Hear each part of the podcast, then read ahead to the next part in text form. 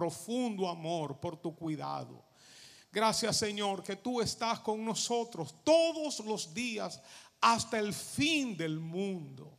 Por tanto, no temeremos, Señor, no temeremos. Tú obras y tú tornas todo, todo, todo para bien de aquellos que te amamos. Y en ti estamos seguros, en ti confiamos, de ti dependemos. Tú eres nuestra roca, Señor. A ti te alabamos, a ti te glorificamos, Señor. Sigue revelándonos, Señor, tu voluntad, tu palabra, tu persona. Háblanos, ministranos, Señor. Y sé tú glorificado en esta noche una vez más.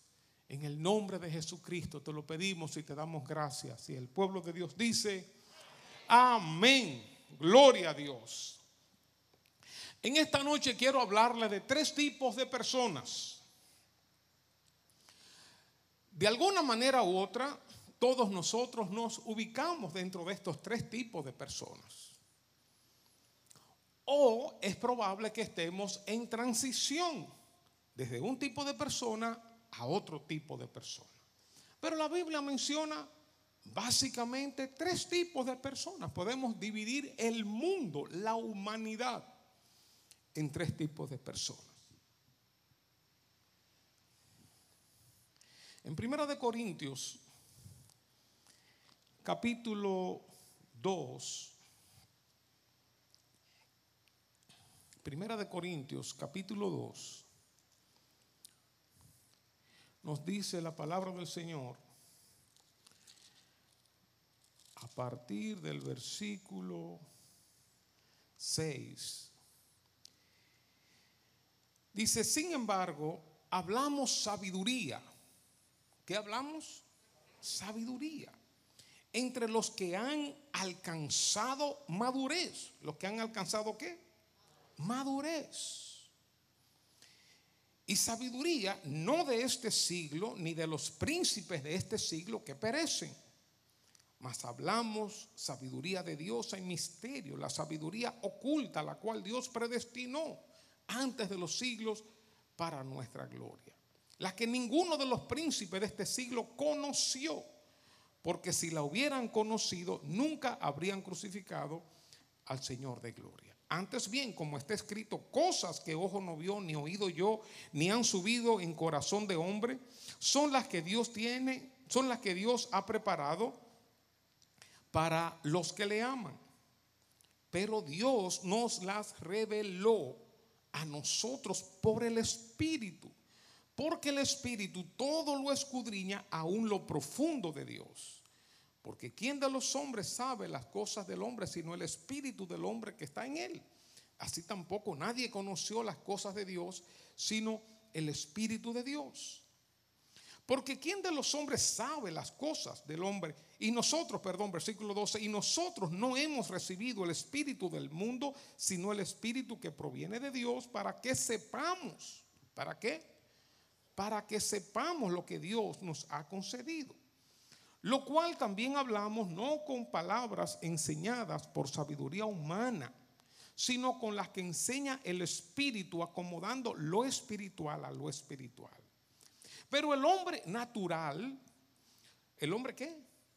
Natural, no percibe las cosas que son del Espíritu de Dios porque para él son locura y no las puede entender. ¿No puede qué?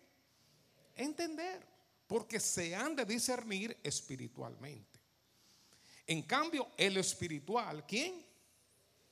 El espiritual juzga todas las cosas, pero él no es juzgado de nadie. Porque ¿quién conoció la mente del Señor? ¿Quién le instruirá? Mas nosotros tenemos la mente de Cristo. De manera que yo, hermanos, no pude hablaros como a espirituales, como a qué, sino como a qué, como a carnales, como a niños en Cristo, como a qué, a niños en Cristo. Os di a beber leche y no vianda.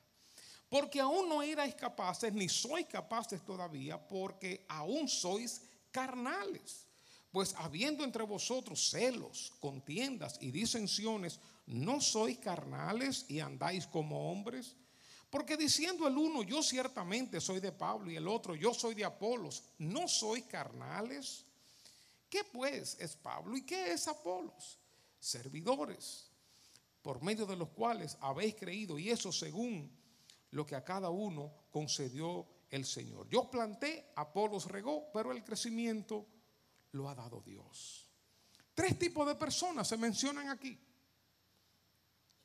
En primer lugar, se habla del hombre natural, versículo 14.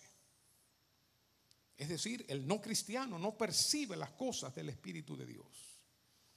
Después, en el capítulo 3, se habla del hombre carnal, es decir, el niño en Cristo, el segundo.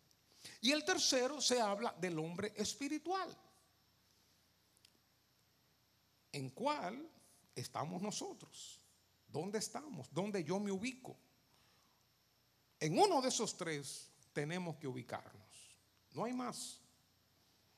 O somos naturales, o somos carnales, o somos espirituales. Con gradaciones, estamos en un proceso de uno al otro, eso es probable, pero en uno de estos tres tipos de personas, nosotros nos ubicamos, en uno de los tres vamos a ver algunas de las características de este tipo de personas. Por ejemplo, el hombre natural. El hombre natural es aquel que no es cristiano.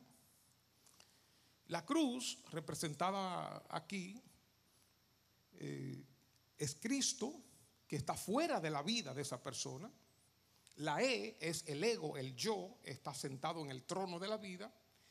Y los puntos que están ahí son mis intereses, mis planes, mis propósitos que están en un, vamos a decir, en un desorden, aunque humanamente puede que tengan algún tipo de orden. Lo que leímos dice que el hombre natural no discierne, no entiende las cosas que son del Espíritu de Dios porque se tienen que discernir de manera espiritual. Lo primero que sabemos que el hombre natural, la persona natural, tiene a Cristo fuera de su vida. Puede que sea una persona buena, puede que sea un religioso, una persona que crea en Dios o que vaya a una iglesia, pero al fin y al cabo Cristo está fuera de su vida. Su ego, su yo, es quien está dirigiendo su vida, sus planes, sus propósitos. Todo está dirigido por el yo, por su mente, por su conocimiento, eh, por el impulso que le viene desde adentro. El yo está gobernando su vida, qué yo voy a estudiar, qué voy a hacer, con quién me voy a casar, qué negocio. Todo es de manera humana, racional.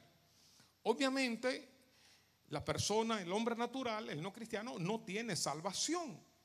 No, no es salvo, no, no, no tiene vida eterna. Sus pecados todavía no han sido perdonados porque no se ha encontrado con Cristo. No tiene una relación con Dios. Como dije ahorita, puede que sea una persona buena, una persona religiosa, que asista a alguna iglesia, que crea en Dios, hasta que lea la Biblia, pero no ha nacido de nuevo, no tiene el encuentro con Cristo, no tiene una relación con Dios. Y en el libro de Efesios, capítulo 2, se nos dice en cuanto a nosotros, cómo nosotros andábamos antes de conocer a Dios, y este es el hombre natural. Efesios capítulo 2, versículo 1 en adelante dice, y Él os dio vida a vosotros cuando estabais muertos en vuestros delitos y pecados. De modo que el hombre natural está muerto como estábamos nosotros antes, muertos en nuestros delitos y pecados en los cuales anduvisteis en otro tiempo siguiendo la corriente de este mundo. El hombre natural anda siguiendo la corriente del mundo. Lo que, lo que el mundo dice, el mundo le, le, traza las pautas, los parámetros, cómo se conduce, qué hace, cómo maneja, eh, eh, cómo se relaciona, cómo hace negocios, cómo, eh, cómo tiene relaciones con una novia, con, con su esposa, con su esposo, con sus hijos. ¿Qué hace? El mundo es quien le traza la, las pautas.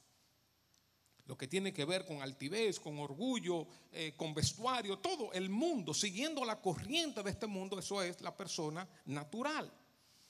conforme al príncipe de la potestad del aire. Es decir, que Satanás, sus demonios, tienen una influencia fundamental en la vida del hombre natural, como andábamos nosotros antes. El enemigo era quien influenciaba de manera directa sobre nosotros. Estábamos siguiendo la corriente del mundo y andábamos conforme al príncipe de la potestad del aire, el espíritu que ahora opera en los hijos de desobediencia. Éramos hijos de desobediencia también, entre los cuales también todos nosotros vivimos en otro tiempo en los deseos de nuestra carne, haciendo la voluntad de la carne y de los pensamientos. Ese es el hombre natural. Anda haciendo la voluntad de su carne, lo que desea hacer, no lo que Dios quiere, sino lo que desea hacer. Y éramos por naturaleza hijos de ira, lo mismo que los demás. De modo que el, el hombre natural no solamente no tiene salvación, no solamente sus pecados no están perdonado, no solamente no tiene vida eterna, sino que está bajo la influencia del maligno, siguiendo la corriente de este mundo y obedeciendo la voluntad de su carne, de su naturaleza caída, de sus pensamientos. Pero la otra cosa que vemos, donde leímos en Primera de Corintios, es que el hombre natural no tiene revelación de Dios, no entiende las cosas de Dios. Es más, para él le son locura. ¿Cómo, es eso? Yo, yo no entiendo eso. ¿Y cómo tú puedes estar sirviendo a Dios? ¿Y cómo tú puedes estar haciendo esto para Dios y yendo a la iglesia? No entiende cómo el cristiano paga cuando le hacen un mal, paga con un bien. ¿Cómo amamos a los demás? ¿Cómo hacemos las cosas? No entiende cuando la Biblia enseña sobre los principios, los valores del reino de Dios. No entiende, no puede discernir porque esa persona no ha nacido de nuevo. Está ciego espiritualmente. Sus sentidos espirituales están tapados, están cerrados, no, no han visto la luz de Jesucristo. Como dice Segunda de Corintios, que el, que el enemigo eh, eh, pone una venda sobre los ojos para, para que aquellos que no conocen a Dios para que no le conozcan o cuando se siembra la semilla el enemigo roba para, para que robe esta semilla para que la persona no la crea, no la entienda.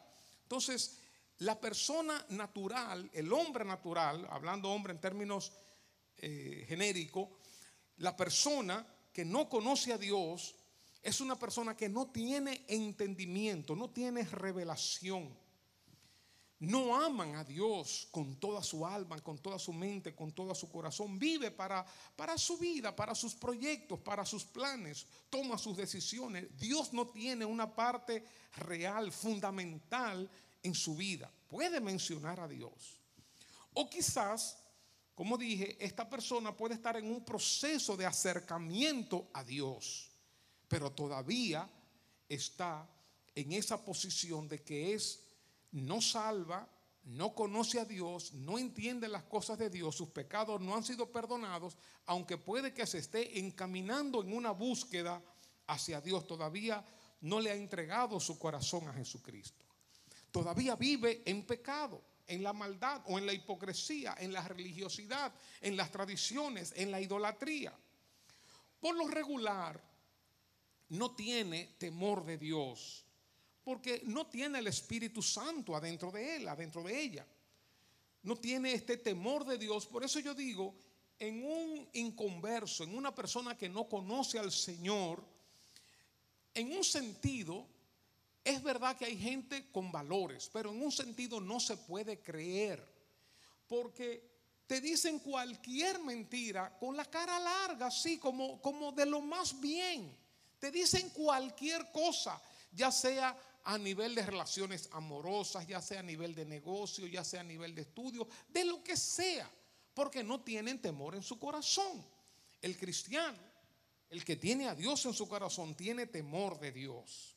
Y no solamente por las leyes humanas, sino porque le teme a Dios, entonces se conduce correctamente. Y el no cristiano, el hombre natural, su destino obviamente es una condenación eterna. Por eso, con mayor veras, cuando la Biblia habla en 1 Corintios 6 acerca de la unión de la luz y las tinieblas, que, no hay comunión aquí. Esta es una de las razones por las cuales uno dice, una persona cristiana, ¿cómo se va a unir con un no cristiano? ¿Cómo va a tener un, un, ayuntamiento? ¿Cómo, va, ¿Cómo se va a juntar, ayuntar? ¿Cómo va a, eh, a formar un yugo? Es como, como en aquellos tiempos cuando se araba, no se podía arar, no se debía arar con animales diferentes. Eh, un toro, eh, una vaca y un correro, un chivo o un burro. No, no, no se puede porque no tienen el mismo paso, no tienen el mismo cuerpo, la misma fortaleza. incluso se, se, decía que algunos animales, creo que era el, el, burro, comía una serie de cactus y todo esto, que cuando, que cuando estaban, cuando lo ponían a arar con otro animal, de su boca salía un, olor eh, desagradable. Y el otro animal tenía que voltear la cabeza para, para, otro lugar en lo que estaba caminando. Entonces le alaba. E, era un problema. Es como cuando un inconverso y un cristiano se juntan para tener amores o para tener una sociedad, para tener un tipo de relación. Es difícil porque los valores son diferentes, los principios son diferentes. Eh, eh, la revelación, el entendimiento son diferentes. Entonces, este es el hombre natural, el hombre que no conoce a Dios. El segundo es el cristiano carnal o es un niño en Cristo, que fue lo que leímos aquí en Primera de Corintios capítulo 3. Lo primero que vemos es que Pablo le llama niño en Cristo, es decir, que la persona está en Cristo, conoce a Dios. Cristo entró a su vida. Vean la diferencia, vamos a dar una atrás y vean la diferencia entre el natural, Cristo está fuera de la vida y el ego, el yo, está sentado en el trono. Ahora el cristiano carnal o niño en Cristo, Cristo está adentro de la vida pero el ego o el yo sigue gobernando su vida. Fíjense la diferencia. Cristo está adentro, pero Cristo no está gobernando, Cristo no está dirigiendo. Todavía la vida del niño en Cristo, del hombre carnal, está siendo gobernada, dirigida por sí mismo, por su propia carne, por su naturaleza caída. Por eso dice Primera de Corintios 3, de manera que yo, hermanos, no pude hablaros como a espirituales, sino como a carnales, como a niños en Cristo. Os di a beber leche y no vianda, porque aún no erais capaces, ni sois capaces todavía, porque aún sois carnales, habiendo pues, habiendo entre vosotros celos, contiendas, y disensiones, no sois carnales y andáis como hombres, es decir, andan como, como el hombre natural. Ustedes andan como si no fueran creyentes, andan como las personas del mundo, su comportamiento se parece y andan como hombres. Porque diciendo el uno, yo ciertamente soy de Pablo, y el otro, yo soy de Apolos, no sois carnales porque nosotros somos colaboradores de Dios y vosotros labranza de Dios, edificio de Dios. De modo que vemos que el carnal es un niño en Cristo. Tiene a Cristo en su corazón, sus pecados han sido perdonados, si muere se va para el cielo, tiene vida eterna, pero todavía su vida está siendo controlada, dirigida por el ego o por el yo es una persona inmadura todavía. Es una persona que tiene actitudes, conductas carnales de niños, con celos, con iras, contiendas, disensiones, como que es un poco difícil de llevar. Los niños son preciosos, pero los niños son complicados. A un niño uno no, uno no lo complace tan, tan fácilmente o los niños discuten por cualquier cosa. Si estamos repartiendo bizcocho, ellos van a medir quizás el bizcocho tuyo y al bizcocho mío, que a ti te dieron más suspiro, a mí menos suspiro. Si están eh, repartiendo refresco, van a ver que a este le dieron más y comienzan a medir y a chocarse los vasos. Y por cualquier cosa discuten. Por eso el carnal, el niño en Cristo, pelea por cualquier cosa. El carnal, el niño en Cristo, no tiene la madurez para decir, a mí me dieron menos bizcocho que a ti, pero está bien, no importa. Cómete tu bizcocho y yo me como el mío. A ti te dieron más refresco que a mí, no importa. Eso es tontería, eso es una caballá. El maduro no está discutiendo por eso. Pero los niños en Cristo discuten por cualquier cosa. Entonces, como el niño es egoísta, quiere todo para sí, busca lo suyo, siempre quiere salir ganando quiere salirse con la suya. Así son los cristianos, porque son cristianos lavados por la sangre de Cristo, pero son carnales o son niños en Cristo. El carnal o el niño en Cristo tiene otra característica también, es que endiosa algunas personas. Ustedes ven que los niños dicen, y mi papá es el dueño de todo, ese avión es de mi papá, y endiosa a todo el mundo, y los héroes por allá arriba los tiene. Así son los, los carnales, los niños en Cristo. El pastor por allá, un profeta por allá, grandísimo, un apóstol, y engrandece a la gente. Hay que tener respeto de las autoridades, claro que sí. Pero el niño en Cristo como que endiosa a las, a las personas. No, yo soy de Pablo. El otro, no, yo soy de Apolo. No, yo, yo, yo soy de la línea de Pablo. No, yo soy de Cefas. Yo soy de aquel, eh, eh, el gran apóstol Pablo. Así se comporta el niño en Cristo, como los niños. Entonces, en este sentido, forma partidos. Fácilmente se divide. Por cualquier cosa se divide. Se le hace difícil armonizar. Tú pones a dos o, dos o tres niños a jugar y cuando tú vienes a ver, si uno agarra un juguete, es el que todos los niños quieren. Entonces ese lo agarra y sale corriendo y todos los muchachitos salen corriendo detrás de ese juguete porque ese es el que quieren. Y eso lo suelta y agarra otro y discuten por cualquier cosa. Así sucede con los niños en Cristo. Discuten por cualquier cosa. No tienen la madurez para armonizar, para ser pacificadores, para entender, para comprender, para dejar pasar cosas. También el niño en Cristo, así como los niños de manera natural, no tienen la capacidad para recibir grandes explicaciones o profundas enseñanzas. Dice Pablo, yo les di a, a beber leche y no vianda porque no eran capaces, ni son capaces todavía. El niño en Cristo siempre hay que hablarle las mismas cosas, siempre hay que repetirle las mismas cosas, hay que decirle las mismas cosas y como que no entienden, como que son cacoduros. Es como los niños. Tú le dices una cosa y tiene que volvérsela a repetir y volvérsela a repetir. Y si tú le quieres dar alguna enseñanza, algo profunda, tú no puedes porque le va a pasar por encima.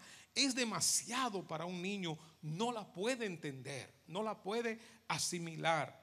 Su conocimiento es un conocimiento superficial, es un conocimiento básico, muy limitado. Es como, como, como, un conocimiento básico de supervivencia. Ya, se saben tres versículos bíblicos y ya y con eso se manejan ya la vida entera. Ahí están. Juan 3.16, el otro que sé yo cuánto, los versículos que más le gustan y ya, y ahí se manejan. No profundizan, no conocen nada y tú no le puedes hablar de manera profunda. Entonces, en ese sentido son fácilmente guiados por cualquiera que hable bonito o cualquiera que hable con cierta firmeza y autoridad. Entonces se llevan por ahí porque no conocen nada, no saben nada. Es como un niño, a un niño tú lo engañas y lo guías donde tú quieras. Tú le puedes hablar cualquier mentira, lo puedes manipular de la manera que tú quieras, prometerle lo que tú quieras y el niño te va a seguir porque no tiene fundamento. Así sucede con los niños en Cristo y están buscando experiencia, están buscando emociones. Mira, allí hay un profeta, aquí hay una persona, y este es un ungido, y este es ungida, y vamos a buscar aquí, y van a buscar allí, y creen esto, y creen todo lo que le digan. Ese es un niño en Cristo. Yo no sé si algunos ya se están ubicando o lo más fácil, están ubicando a otros. Mira, están hablando de fulano. Quizás estamos hablando de ti, quién sabe.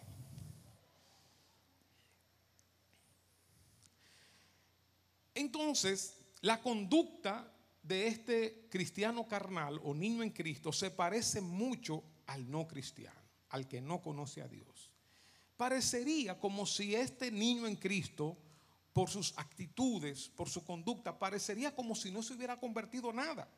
Andan como hombres, como, como que de cualquier cosa hacen una rabieta, de cualquier cosa les sale la carne, como que, las, como que la carne está ahí como en la superficie. Cualquier cosa como dicen los puertorriqueños, le saca el monstruo, cualquier cosa. Como, como que no tienen nada de tolerancia, tienen cero nivel de tolerancia. Si, si te dicen una cosa, pum, por ahí brinca. Si te dicen otra cosa, pum, por ahí. Como que cualquiera que lo busca lo encuentra, lo va a encontrar. Porque son carnales. Y la, y la naturaleza carnal está viva, muy, muy, muy viva. Esa carne no se ha muerto, esa carne no se ha crucificado allá eh, en la cruz con Cristo, está vivita todavía. Por eso su, conducta se parece mucho a los no cristianos. El problema con el carnal o con el niño en Cristo no es su conducta, no es eso. No son sus actitudes, no es eso. Es, ese no es el problema. Porque entonces tendríamos que decir que es malo ser niño. ¿Es malo ser niño? No, ¿verdad? O sea, el comportamiento de niño, eso es normal, que peleen por un juguete, que se choquen los vasos de refresco, que, que peleen por el pedazo de bizcocho, que este es mío, que eso no es malo. Esa es una etapa de la vida y una etapa lindísima de, de ingenuidad. Ahora, lo malo es que se queden todo el tiempo siendo así. Que ya un tajalán de 12, 15 años, 18 años o muchos como, ¿verdad? como nosotros, que estemos peleando por un pedazo de bizcocho, ¿verdad? O sea, aunque hay gente que pelea todavía. Que estemos, que estemos chocándonos los vasos a ver a quién le echaron más y a quién le echaron menos. Eh, que a este le regalaron dos y a mí me regalaron uno. Que o sea, hay gente así todavía que habiendo pasado el tiempo, todavía siguen con la conducta infantil, con la conducta inmadura. Entonces, el ser niño no es malo. Lo malo es que el tiempo le pase y uno permanezca siendo niño, que uno no vaya a otras etapas. ¿Qué es lo que dice el apóstol Pablo? Que no era, primera de Corintios 3:2, os di a beber leche y no vianda porque aún no erais capaces, ni sois capaces todavía. O sea, ven acá. Imagínense eh, que a muchos de nosotros, nuestras esposas, los que estamos casados, nos llamen, eh, cariño, ven, que aquí te tengo tu biberoncito. Y ahí estamos nosotros con el, con el biberoncito. Y ven para sacarte los gases. ¿Verdad? O sea, o sea, eso, eso como que ya nosotros pasamos esa etapa. El tiempo de eso ya pasó. Y es lo que dice el autor de Hebreos en el capítulo 5, versículo 11, dice, acerca de esto tenemos mucho que decir y difícil de explicar por cuanto os habéis hecho, hecho tardos para oír, porque debiendo ser ya maestros, debiendo ser ya maestros, hay cristianos en las iglesias, aquí no hay, eso en otras iglesias. Hay cristianos en las iglesias que debiendo ser maestros, que debiendo ser ya líderes de otros, enseñar a otros, modelos de otros, inspiración de otros, todavía hay que seguirle dando la lechita y sacándole los gases. Por cuanto os habéis hecho tarde para hoy, porque debiendo ser ya maestros después de tanto tiempo, tenéis necesidad de que se os vuelva a enseñar cuáles son los primeros rudimentos de las palabras de Dios y haber llegado a ser tales que tenéis necesidad de leche y no de alimento sólido. El problema no es ser niño. El problema es que el tiempo te pase y que tú sigas siendo niño. Entonces el niño, el carnal, el niño en Cristo, se enoja fácilmente. Se pelean por tonterías. Y obviamente tiene mayor dificultad para relacionarse con los demás. Si las cosas van bien, el niño en Cristo está feliz, está feliz. Pero si hay algún tipo de desafío, no sabe bregar con problemas, no sabe bregar con diferencias, no sabe, no sabe resolver dificultades. Muchas veces se ofenden por cualquier cosa o están a la, a la defensiva o arman un lío fácilmente, ya sea eh, eh, eh, si se sientan siempre fijos aquí en, en el templo, en el santuario, y un día alguien se le sentó en su asiento, no encuentran lugar, no, no, no, no, ahí es mi asiento, ese es mi asiento. Y pelean por su asiento. Si siempre se parquean en un sitio y ya el parqueo está cogido, no, no, no, no, ahí es que yo me parqueo. O sea, pelean por cualquier cosa. Eso es un carnal o es un niño en Cristo. Que precisamente eh, Rocío y yo estábamos ayer en una iglesia y nos sentamos atrás. Y yo conociendo esto, yo dije, Dios mío, ¿a quién le habremos quitado el asiento nosotros dos? No sé, porque ustedes saben que, los hermanos compran los asientos, ¿verdad? Compran los lugares. Y cuando, y cuando tú te le sientas ahí, mira, no encuentran sitio, o sea, la unción se fue. No encuentran sitio. Y en un momento, Rocío, Rocío eh, como que se rodó, o yo salí en un momento, y, de buenas a primeras, ¡pum! Una hermana ahí, ya de cierta, de cierta edad, ya estaba sentada en el asiento de nosotros ahí. Entonces, tú sabes, permiso, espérate, que, la que somos pareja, que estamos juntos. Entonces, pero, pero es así. El niño en Cristo es difícil.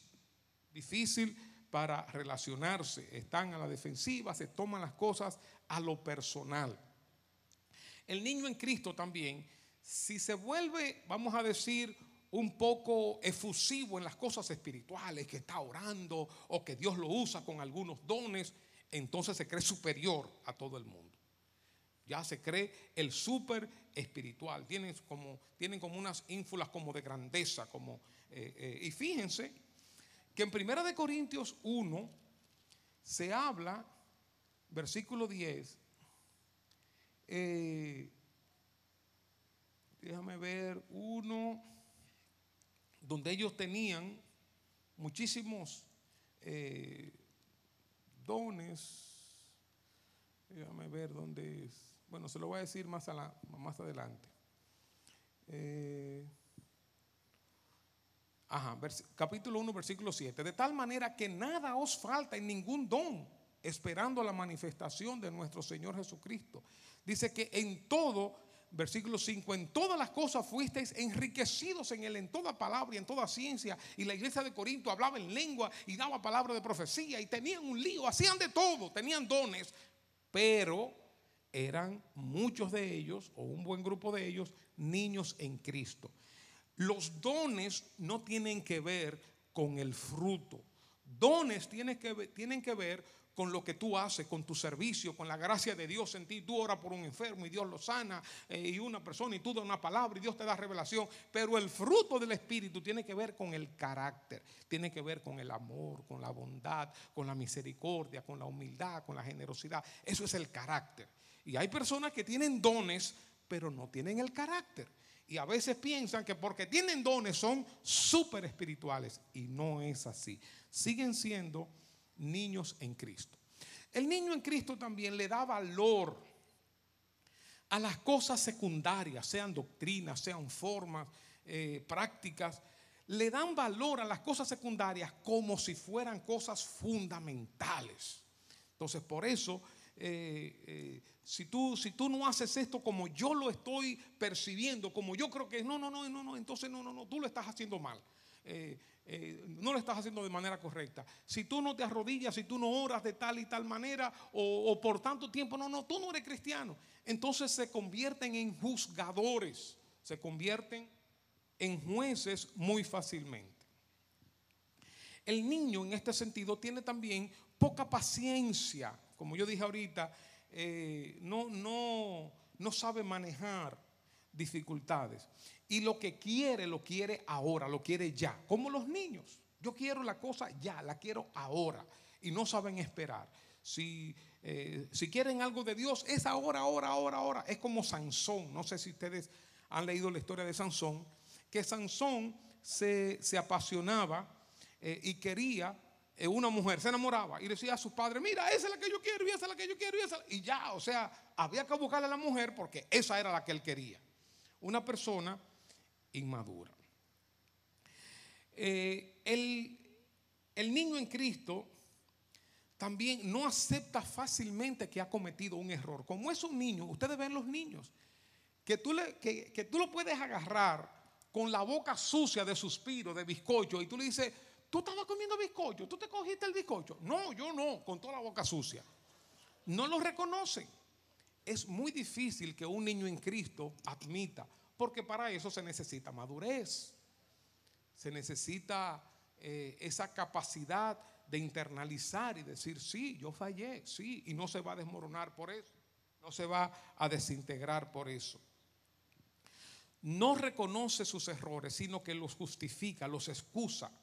Entonces tú, tú le puedes dar la vuelta de todas las maneras y te va a decir, no, lo que pasó fue esto, y lo que pasó fue que y tú, le, y tú lo acorralas por aquí, no, lo que pasó, y no hay forma de tú convencerlo, no hay forma. Siempre se van, se van a defender. Eh, y como los niños hacen una rabieta fácilmente, son de las personas que fácilmente se van de un culto, fácilmente se van de la iglesia porque le cogieron el asiento, porque le cogieron el parqueo, porque alguien le dijo mal, porque alguien le habló, qué sé yo qué, cogen una rabieta y se van. Son personas impulsivas. Eh, o se quedan callados con un pique, con, con, una rabia por dentro, porque las cosas no salieron como, como, quería, que, como quería que salieran. Eh, el niño en Cristo no va entonces a la fuente del problema, no va a la persona que piensa que le ofendió. Dice, mira, tú y yo hablamos y tú eh, me trataste de esta manera, yo me sentí así y no resuelve sus problemas. No, no, no, no. Más bien va y lo comenta con otro y ahí se arma tremendo chisme. Y si el otro resulta que es un niño en Cristo, explosión, ya ustedes saben. El niño en Cristo entonces no mira hacia Dios, nunca mira hacia Dios. Señor, ¿qué propósito tú tienes con esto? Señor, ¿por qué me rechazaron aquí? Señor, ¿por qué me dijeron esto? No, no, no. Lo que mira, fulanito me hizo, el otro me hizo, el otro me hizo. Todo lo toman a lo personal. Los demás son los culpables de sus desgracias. No entienden Romanos 8:28 que a los que amamos a Dios todas las cosas nos ayudan a bien. Este es el niño en Cristo el cristiano carnal. Es cristiano, pero es carnal. Y por último, el hombre espiritual o la persona espiritual. Dice Primera de Corintios 2:6 que hablamos sabiduría entre los que han alcanzado madurez. Fíjense que el cristiano espiritual tiene a Cristo en su corazón, tiene a Cristo en su vida, como el cristiano carnal, pero el ego o el yo está destronado. Y en el trono de su vida está reinando Cristo. Cristo es el Señor, el amo, el dueño de su vida. Es quien guía su vida, no está siendo guiado por su carne, por sus emociones, por su vista, sus decisiones, sus reacciones, sus actitudes son guiadas por Jesucristo se cumple lo que dice el apóstol Pablo en Gálatas capítulo 2, versículo 20, que dice, con Cristo estoy juntamente crucificado y ya no vivo yo, mas vive Cristo en mí. Y lo que ahora vivo en la carne, lo vivo en la fe del Hijo de Dios, el cual me amó y se entregó a sí mismo por mí. El yo está destronado, su ego, su yo, ha sido quitado del trono de la vida, no vive para sí. Es una persona que ha sido quebrantada. Es una persona que se niega a sí misma. Cristo está siendo formado en su vida y uno puede darse cuenta. Cuando uno habla con una persona quebrantada, con una persona que ha sido tratada por Dios, tú te das cuenta como que si tú tienes discernimiento, obviamente, tú puedes como tocar su espíritu, como que tú puedes tocar lo interno de su corazón. Sin embargo, con el carnal no. Con el carnal tú te acercas y tocas y es como un puerco espín. Lo que, lo que tú vas a recibir son heridas con las espinas, porque tiene tantas defensas que tú no puedes entrar adentro a su corazón porque todo es justificación, de defensa, lío, confusión, de todo. El espiritual ha sido una persona tratada. Es una persona que no está buscando, no está buscando puestos, no está buscando imagen, no está buscando poder. Depende de Dios. Como dice el Evangelio de Juan capítulo 15, Jesús, yo soy la vid verdadera, ustedes son las ramas. Sin mí ustedes nada pueden hacer. El espiritual entiende, lo sabe que depende realmente de Dios. Y en este sentido entonces exhibe el fruto del Espíritu Santo que se menciona aquí en Gálatas capítulo 5, versículo 22, más el fruto del Espíritu es amor, gozo, paz, paciencia, benignidad, bondad, fe, mansedumbre, templanza. Manifiesta el fruto del Espíritu Santo en su vida, porque el Espíritu Santo tiene control, tiene poder, se está expandiendo en su vida y la carne está cada vez más muriendo, está siendo subyugada y está siendo doblegada. Anda entonces en este fruto, en amor, en paz, misericordia, etc. En este sentido entonces tiene la capacidad de llevarse bien con los demás. Solamente hay que ser espiritual para poderse llevar bien con los demás, incluso con tu esposo, con tu esposa, con tus hijos, con tus suegros, eh, eh, con, los, con los compañeros de trabajo, compañeros de estudio, con los jefes, con quien sea, con los subalternos. Cuando una persona es espiritual, tiene esa capacidad. No es algo meramente como un don de gente, como la gente le llama. No, no es algo ficticio, no es algo profesional, como un buen vendedor, una persona de relaciones públicas que tiene esa capacidad de relacionarse. No, no me refiero a eso. Es un don, es un, es un regalo de Dios, es el fruto del Espíritu Santo en nosotros. En este sentido es un pacificador, resuelve problemas, no los crea. El espiritual es obediente al Señor y a su palabra. Con la ayuda de Dios, con la ayuda del Espíritu Santo, hace lo que oye, hace lo que Dios le dice. Como dice en el libro de Hebreos, que los que han alcanzado madurez, los que por el uso, por la práctica, por el hacer, por la obediencia tienen los sentidos ejercitados en el discernimiento del bien y del mal. Hebreos 5, versículo 14, pero el alimento sólido es para los que han alcanzado madurez, para los que por el uso, por la práctica, por la obediencia. Y como leímos en Primera de Corintios 3, el espiritual tiene sabiduría, tiene, tiene entendimiento, tiene conocimiento, tiene revelación. Porque el mismo conocimiento y la misma obediencia te da una capacidad, te da una sabiduría, un entendimiento para tomar decisiones correctas en un momento específico. No es como dice el libro de Proverbios, no es un simple que va y cae en el hoyo fácilmente.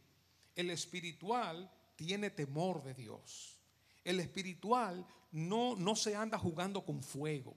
El espiritual no va a caer en la, en la boca del lobo así tan fácilmente, sino que discierne, olfatea, espérate, el diablo anda por ahí, el demonio anda por ahí, está pendiente de las maquinaciones y acechanzas del enemigo y se aparta del mal. El sabio se aparta del mal y tiene temor de Dios en su corazón. Sabe que el pecado, que las malas decisiones, las malas acciones tienen consecuencias de parte de Dios y no se anda jugando con Dios. Su conducta entonces agrada a Dios. El espiritual agrada a Dios. Dios se complace con su vida, con sus acciones, con sus actitudes, con su conducta. El espiritual no está buscando brillar, no está buscando puestos. No, yo lo que quiero es predicar. Yo lo que quiero es estar ahí en alabanza. Como el, nieto de, nuestra hermana eh, Nelly, Nelly, Nelly Mejía eh, que cuando estábamos allí en la pina, llegó el nietecito chiquito, le dijo, ¿quién, ¿quién es el jefe de todo esto? Y él dijo, no, no, mira el pastor, no, porque yo quiero ser el jefe de todo esto. O sea, un niño, ¿verdad? Así es el niño en Cristo. Eh, lo que quiere ser el jefe, quiere estar brillando, quiere, quiere los aplausos, se alimenta de eso. El espiritual se le importa. Si está allá sirviendo, si está aquí arriba, si está limpiando, si está barriendo, si está en proyecto, no importa donde quiera que esté cargando silla, no importa. El espiritual lo que quiere es servir a Dios y que el reino se extienda. No está buscando puestos ni reconocimientos. No está empecinado en servir en un área en específico, sino que se niega a sí mismo, aunque tenga un deseo de hacer algo, se niega a sí mismo y sirve donde quiera. Por eso el espiritual es humilde, imita a Cristo en esto y en todo. El espiritual también se somete y obedece a las autoridades terrenales, obedece las normas, las reglas. Los hijos que son espirituales se someten a sus padres, obedecen a sus padres.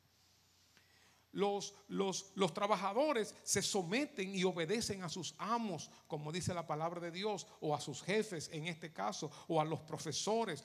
El, el que es espiritual se, se somete fácilmente porque no está bregando con el orgullo.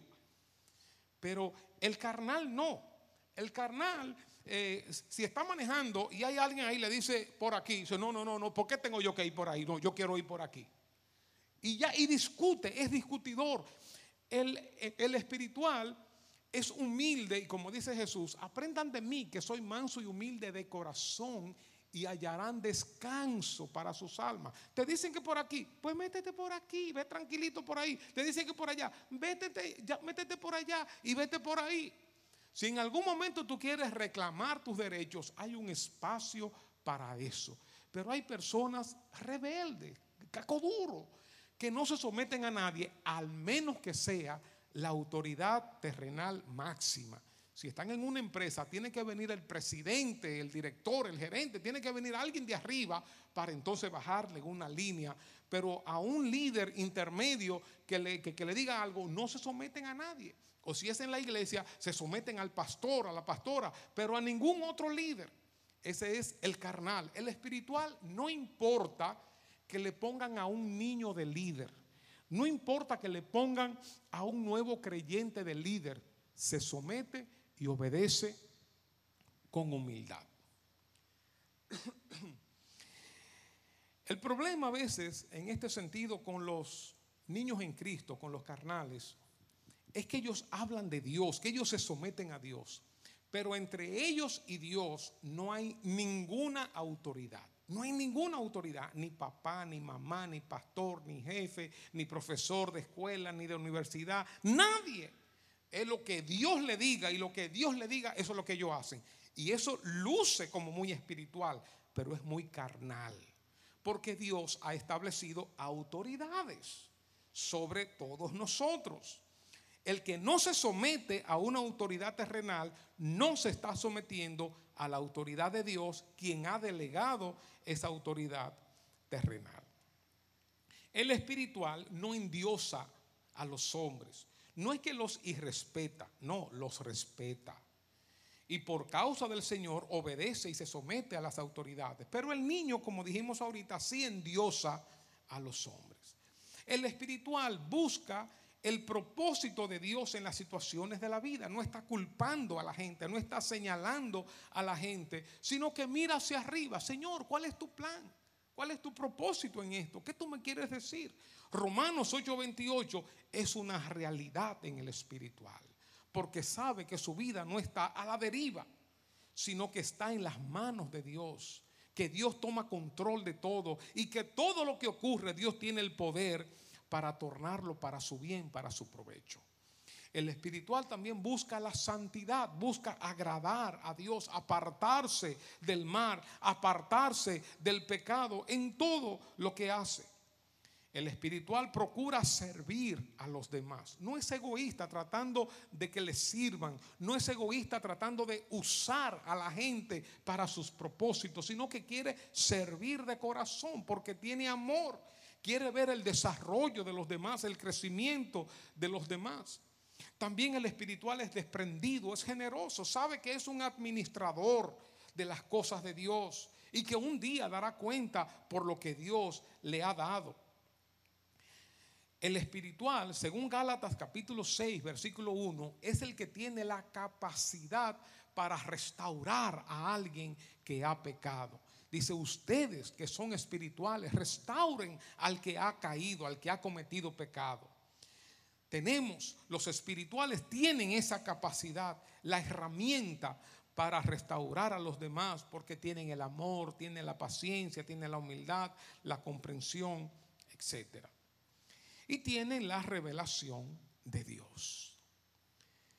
Ahora, ¿cómo pasamos del hombre natural, del que no conoce a Dios? ¿Cómo pasamos de ahí a un cristiano carnal o a un niño en Cristo? ¿Cómo pasamos? ¿Qué es lo que hay que hacer? Para que una persona que está lejos de Dios o está buscando, pero no es cristiana, ¿cómo pasa de ser un hombre natural de ser a un hombre cristiano, aunque sea un niño en Cristo. Le voy a mencionar cuatro elementos. Lo primero es que alguien tiene que hablarle del Evangelio. De ahí la importancia de que nosotros hablemos del Evangelio a otra persona. En segundo lugar, cuando oímos, cuando esa persona natural oye el Evangelio, algo comienza a encenderse. Espiritualmente, una chispa comienza a encenderse, Dios comienza a obrar en el corazón en esa vida. En tercer lugar, nos arrepentimos de nuestros pecados.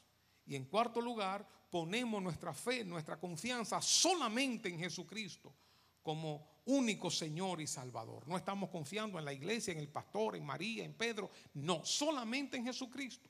Entonces, una persona pasa de ser un hombre natural a ser un hombre cristiano, una persona que no conoce a Dios, a una persona que conoce a Dios, aunque sea un niño en Cristo, que no es malo ser niño en Cristo, haciendo estos cuatro elementos. Cuando alguien habla del Evangelio, le escucha y le escucha con atención, lo acepta, lo recibe. Se arrepiente de sus pecados, reconoce que es pecador y pone su fe, su confianza en Jesucristo como único y suficiente Salvador. Ahora, ¿cómo pasamos de un cristiano carnal, de un niño en Cristo, a un cristiano espiritual. ¿Quieren escuchar esto? Esa es la última parte. ¿Cómo pasamos del cristiano carnal o del niño en Cristo? Así que preparen sus motores ahora, que Dios le va a hablar a tu amigo, que Dios le va a hablar a tu hermano. Al que tú estabas pensando ahorita, ese tiene que oír este mensaje. Le voy a decir a fulano, mira, fulano no vino aquí hoy al culto. Le voy a decir que lo oiga. Díganselo. ¿Cómo pasamos de ser un cristiano carnal o niño en Cristo a un cristiano espiritual? Lo primero es cuando comenzamos de manera simple a practicar las disciplinas cristianas. Practicando las disciplinas cristianas. ¿Cuáles son las disciplinas cristianas? Leer la Biblia, orar, congregarnos, servir, evangelizar. Cuando comenzamos a practicar las disciplinas cristianas, eso nos abre la puerta para nosotros iniciar el crecimiento. Vamos pasando de ser cristianos carnales, niños en Cristo, a ir madurando. En segundo lugar, cuando crecemos en conocimiento de la palabra de Dios, de la voluntad de Dios comenzamos a leer la Biblia, comenzamos en oración a escuchar lo que Dios nos está diciendo a través de mensajes, a través de libros, a través de nuestros hermanos, de nuestros amigos, los consejos, las exhortaciones. Conocemos la voluntad de Dios. Ya no nos quedamos en un solo versículo, sino que profundizamos más y más en las escrituras. Leemos cada día la Biblia, leemos varios capítulos, tenemos hambre de la palabra de Dios y nos interesa el estudio de la palabra de Dios. Nadie va a ser una persona madura en Cristo si no conoce la palabra de Dios, si no conoce la voluntad de Dios. En tercer lugar, cuando obedecemos lo que Dios nos dice. Cuando Dios nos habla, sea a través de su palabra, a través de hermanos, a través de un mensaje, a través de, eh, un libro, eh, cuando estamos en oración, cuando Dios nos habla, y nosotros obedecemos, miren hermanos, eso nos dispara en nuestro crecimiento. Mientras más cacoduro nosotros seamos, más difícil se nos hará crecer, madurar. Mientras nosotros estemos pleiteando y peleando y justificándonos y, diciendo no, que esto es así, que esto es asado, y alguien te dice, mira que las palabras que tú estás diciendo, que no diga, no, pero eso no es malo, mira que el vestido, el vestuario, no, eso no es malo, y en todo tú te justificas, y ese programa que tú estás viendo, y esa cosa que tú estás haciendo, y ese negocio, y esa relación, y tú te justificas y te justificas y te justificas, no vas a crecer, no vas a crecer. Si uno quiere andar en el borde, en el borde ahí de la pureza, la santidad y el pecado, en el borde no va a crecer, no va a crecer. Tienes que tener el deseo, la actitud, la disposición de obedecer lo que Dios te está diciendo. En, en, tus actitudes, en tu conducta, en lo que tú miras, lo que tú oyes, lo que tú dices, en todo lo que tú haces, en tus pasatiempos en tu forma de tú divertirte.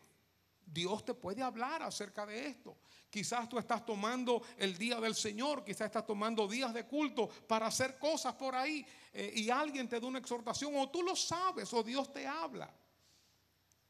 Obedece al Señor y vas a crecer. En cuarto lugar, cuando nos negamos a nosotros mismos. Una persona que no se niega a sí misma es una persona que nunca va a crecer, porque siempre va a ser su voluntad. Cuando tú no mueres al yo, no vas a crecer. Cuando no mueres al yo, el Espíritu Santo no va a crecer en ti, no va a tomar control de ti, porque tú siempre te vas a salir con la tuya, tú siempre vas a hacer lo que te venga en gana. Entonces, tienes que negarte a ti mismo y eso duele. Eso es quebrantamiento. Si el grano de trigo no cae a tierra y muere, queda solo, pero si muere, lleva mucho fruto. Y por último, cuando mantenemos nuestros corazones limpios. Limpios delante de Dios y limpios delante de los hombres. Cuando no albergamos pecados en nuestros corazones sin confesar. Todo lo que, lo que nos ocurre, nosotros lo confesamos todo lo que nos pasó, algo desagradable que dijimos, que oímos, que vimos, que actuamos, cualquier cosa, Señor, perdóname, vamos delante del trono de la gracia a pedir perdón a Dios. Si, si ofendimos a alguien, no seguimos para adelante, no, no, no, resolvemos esa situación con esa persona. No dejamos acumular pecados, situaciones negativas sin confesarlas y sin resolverlas. Si quiere pasar de ser un niño en Cristo a ser una persona espiritual, madura, comienza a practicar las disciplinas cristianas. Crece en el conocimiento de la palabra de Dios. Obedece al Señor en todo lo que Él te diga. No te justifique. Niégate a ti mismo y mantén tu corazón limpio. Estas son las tres tipos, los tres tipos de personas que tenemos. ¿Dónde nos ubicamos? El hombre natural o no cristiano, el cristiano carnal o niño en Cristo y el hombre espiritual. ¿Dónde tú te ubicas? Míralo bien. ¿Dónde tú te ubicas? ¿O estás como en medio de, de dos ahí? Está bien. Podemos estar en proceso. Pero es importante que veamos esto como, como un espejo, para que entonces comencemos a crecer. Si todavía no conocemos al Señor, entonces dar los pasos que tenemos que dar para encontrarnos con Dios, para que nuestros pecados sean perdonados. Si ya somos cristianos y el ego, el yo, está gobernando nuestras vidas, entonces destronar al yo y que Cristo se siente en el trono de la vida. Y ustedes van a ver que van a disfrutar más de la vida. No es malo ser niño. Es una etapa muy linda de la vida. Pero no podemos quedarnos siempre siendo niños. Que Dios nos bendiga, amados hermanos. Y vamos a orar. Gloria a Dios. Vamos a orar. No sé si Pericle anda por ahí para que nos despida en oración. Pasa Pericle. Vamos a orar. Padre, gracias por tu palabra. Gracias, Señor, por lo que tú nos enseñas. Haznos, Señor, amigos tuyos, siervos tuyos, donde nosotros te saquemos una sonrisa, Señor, con nuestras vidas, nuestra conducta, nuestras actitudes, lo que veamos, lo que escuchemos, lo que hablemos, todo, Señor. Bendícenos, Señor, con tu presencia y con tu fuerza, Señor, lo lograremos. Con tu poder lo lograremos. En el nombre